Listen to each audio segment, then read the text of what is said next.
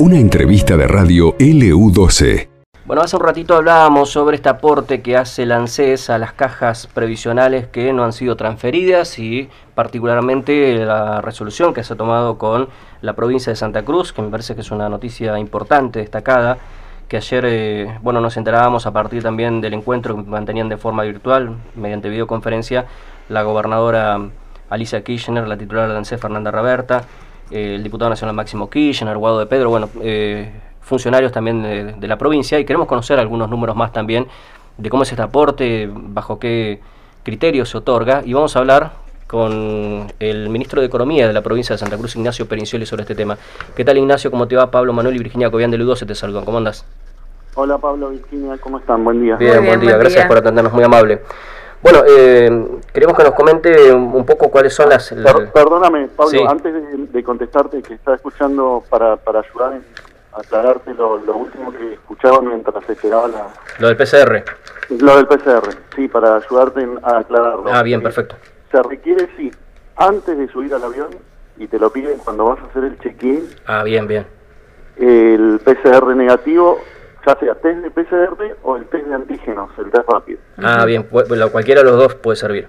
Sí, sí, y si estás en Buenos Aires se puede hacer, hay distintos centros de testeo, eh, por ejemplo en la rural, en Corte Salero, o, buscan test eh, rápido o test de Buenos Aires, y en la web están en los distintos centros de testeo, vas a hacer el test tenés que ir sí o sí con el resultado negativo porque si no, no te dejan subir. No te dejan subir al avión. En esos lugares se hace de manera gratuita.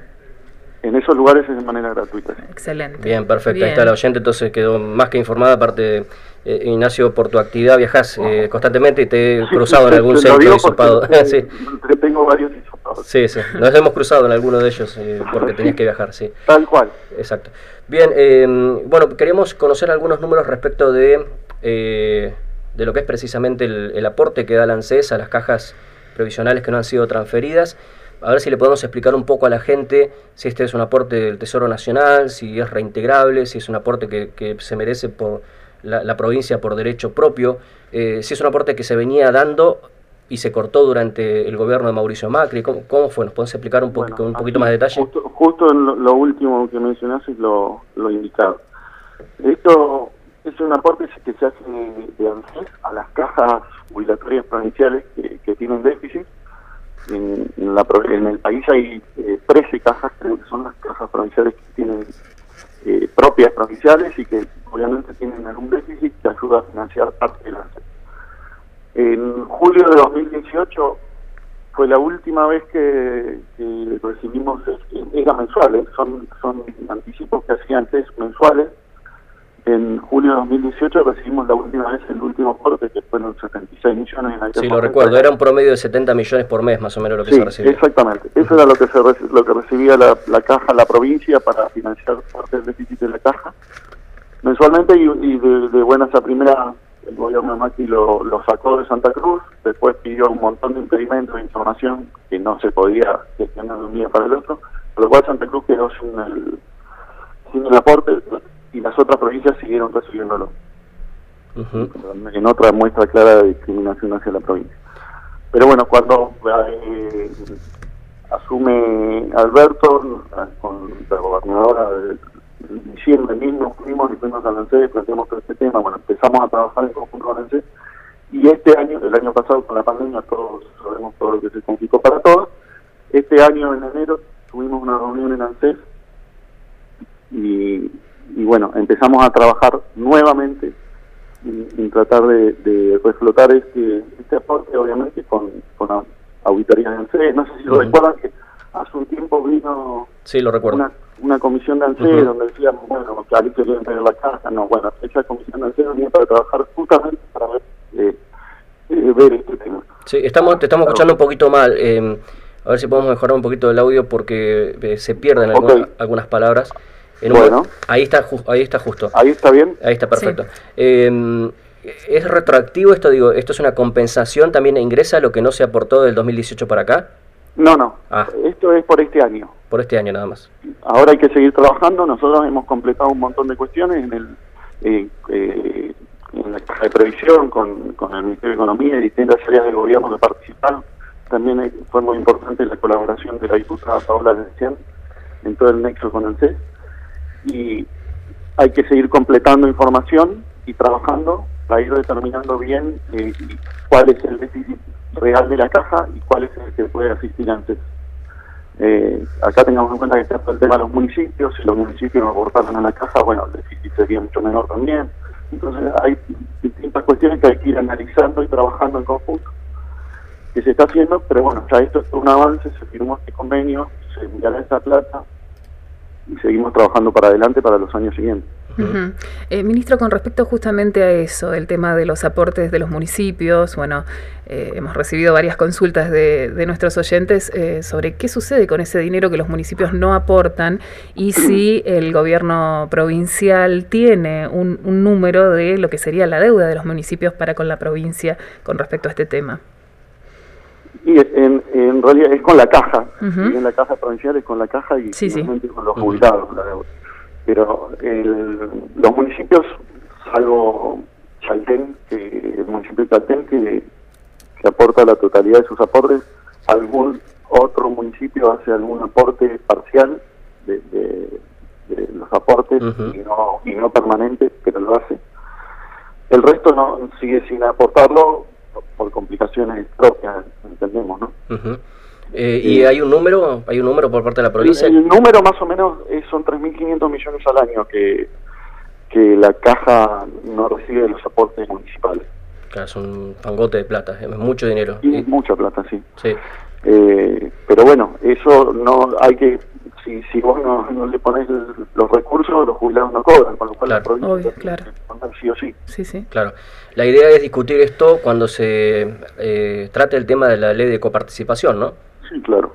Claro, es un, es un tema que ya se viene trabajando, eh, del cual todos son conscientes, tanto el gobierno provincial como los gobiernos municipales, de, querer corregirlo en algún, en algún, momento y arreglarlo. Es muy difícil de un día para el otro porque son muchos recursos, claro. millones es, mucha plata, y bueno, hay que ver de, de, de aprovechar ese momento, ese, esa ley para también solucionar este tema. Eh, un tema porque también hoy nos consultaba un oyente, para que quede claro, digo, esto, este aporte que da la ANSES no se convierte en deuda para la provincia, es algo, es un derecho que tiene la provincia, ¿verdad? No, es, que es un, sí, es un derecho, es un aporte, sí requiere ir completando información y lo que les mencionaba antes. Si nosotros no completamos la información, no es que te van a mandar la plata para siempre. Claro. Tenés que ir completando esa información, trabajándola, generando. Eh, se pedía mucha información eh, de muchos años atrás, con lo cual fue muy muy difícil de, armar todo lo que se armó y todavía es difícil de, seguir con lo que falta, pero bueno, ya hay un paso muy importante que genera que se pueda firmar este convenio y ahora hay que ir completando. Creemos que de acá para adelante vamos a ir igualmente trabajando muy bien, por suerte todo el equipo del Ministerio, con, encabezado por el secretario de Hacienda y, el, con Silvia Bande, la presidenta de la Caja de Coalición, están en esto. Así que creo que no vamos a tener eh, problemas. Bien, eh, pasando a los temas más vinculados con, los números de los ingresos de la provincia de Santa Cruz, estuve notando en los últimos dos o tres meses un incremento fuerte de la recaudación a través de la CIP eh, los ingresos propios de, Santa Cruz. Obviamente que también van aumentando los ingresos, por ejemplo, por regalías petroleras, porque va aumentando también el precio del petróleo. Han aumentado también los, ingresos por la coparticipación nacional. Pero ingresos propios, a través de ingresos brutos, se ha notado una fuerte diferencia porque el año pasado había caído a índices realmente históricos a partir de la pandemia. Vi aumentos importantes, haciendo los cálculos con los compañeros de la redacción, todavía estamos un poco por debajo en algunos meses respecto de la inflación, pero se nota un incremento importante. ¿Nos comenta un poco cómo, ha sido ese incremento y qué impacto está teniendo en las finanzas de la provincia? Sí, eh, se han incrementado las tres fuentes de recursos, la, nacional, las regalías y la CIP de recursos provinciales. A partir de octubre ya del año pasado, cuando se empezó a, abrir un poco y salir de, la cuarentena total, digamos, que, que empezó a reactivar las actividades productivas principalmente, más full y no tan, tan cortada, se empezó a reactivar todo. Y desde ahí fue, fue creciendo la recaudación. Así tiene un fuerte Por suerte venimos mes a mes récord, bueno, por ahí abril fue más alto que mayo, pero pero viene este mes viene también eh, en línea, viene muy bien. lo mismo regalías y lo mismo Copa Nacional. Así tiene un fuerte componente que, el 50, yo estimo entre el 50 y el 60% está relacionado con, con las actividades hidrocarburíferas del ingreso así. Entonces cuando le va bien a los hidrocarburos, tenemos buenos ingresos por regalías, también se ve ese reflejo en la, en la recaudación así. Bien. Eh, así que va todo como medio atado. Evidentemente subieron los tres a la vez, no es que por suerte, ¿no? no, es que tenemos, por suerte cuando está en suba, digamos, cuando está en baja es un tema que esté todo atado, pero eh, van las tres fuentes eh, subiendo por suerte, cosa que nos permite eh, poder afrontar los, los acuerdos de salariales que tuvimos, poder haber pagado el aguinaldo y tratar de trabajar con los municipios de la mejor manera. El aguinaldo se pagó con recursos propios, ¿no? Sí, sí. Sí, y hacía bastante tiempo, digo, que por lo menos en los últimos dos años se ha logrado cumplir con eh, la fecha de pago en tiempo y forma y también con que sea con recursos propios. Pero digo, ahora parece un poco más normal la situación, pero para ello uno debería recordar que veníamos de, momentos complicados, ¿no? Con un déficit muy fuerte. Eh, el otro día escuchaba que la gobernadora Elisa Kirchner asumió su primer mandato con 7 mil o un poco más millones de pesos de déficit. Sí, 8 mil. 8 mil millones. Sí. Hoy parece, digo, que la cosa está mucho más estabilizada, pero pasó un tiempo hasta que se corrigieron, pandemia mediante, ¿no? Sí, pasamos de todo. Eh, la verdad que, que no, ni recordarlo quiero decir, pero bueno, a veces sí es bueno tener memoria y, recordar cómo era la situación en aquellos momentos donde el añado terminábamos de pagarlo en varias cuotas, en varios meses, o el, el siguiente, bueno unos plazos bastante grandes que, la verdad era muy preocupante y, estresante también. Ahora, por suerte, el año pasado sí requerimos en plena pandemia, desde junio, no sé si recuerdan que nos, conseguimos un fondo fiduciario de Nación claro. que nos ayudó a, cancelar parte de los añados nuestros y asistir a los municipios también en junio. En diciembre ya, estuvimos con recursos propios y, este año no recibimos eh, asistencia de ningún tipo. Ahora llega un, un pedido de ATN que hizo la gobernadora para, para poder ayudar a los municipios que en, parte de sus aguinaldos, los que no pueden afrontarlo, y también como reconocimiento y, reconocimiento del esfuerzo de los municipios que que pagan 100% con sus recursos el aguinaldo, se les, se les va a dar por el mismo monto la, la posibilidad de presentar obras a través del Ajá, está bien. bien porque también me imagino que algunos municipios, no sé si todos han pagado ya el aguinaldo, tengo entendido que el de Río Gallegos sí. Eh, pero por suerte varios municipios eh, han pagado con, con fondos propios y otros van a recibir esta ayuda que a través del, del ATN que nos que, la gobernadora gestionó en, el gobierno nacional, con lo cual podemos ayudarlo en parte. Lamentablemente no nos mandan la totalidad de los aguinaldos que necesitan los municipios, pero bueno, es, una ayuda importante. Bien, eh, eh, la última, por lo menos de mi parte, ¿se están presentando las, eh, los informes trimestrales o semestrales en la Cámara de Diputados por parte del Ministerio de Economía? ¿Se, se están publicitando? te pregunto esto porque en el día de ayer eh, desde la oposición volvieron a pedir, eh, hablan de, falta de, presentación de ejecución presupuestaria y demás cuestiones. Eh, ¿Se presentan esos informes por parte del Ministerio de Economía o del gobierno provincial? Sí, los presentamos. Lo que pasa es que se presentan con, con el tiempo que demandan elaborarlos. Eso se lo expliqué a los diputados y diputadas de la oposición. Justamente está relacionado con este proyecto que estamos trabajando, que se presentó ya, que tuvo la administración financiera, de la ley de administración financiera. La ley de administración financiera lo que va a permitir es, un cambio de paradigma en, los procesos de, trabajo de la administración pública, pero lo que va a permitir, entre otras cosas, con el sistema de información que se va a trabajar, es tener las ejecuciones en línea.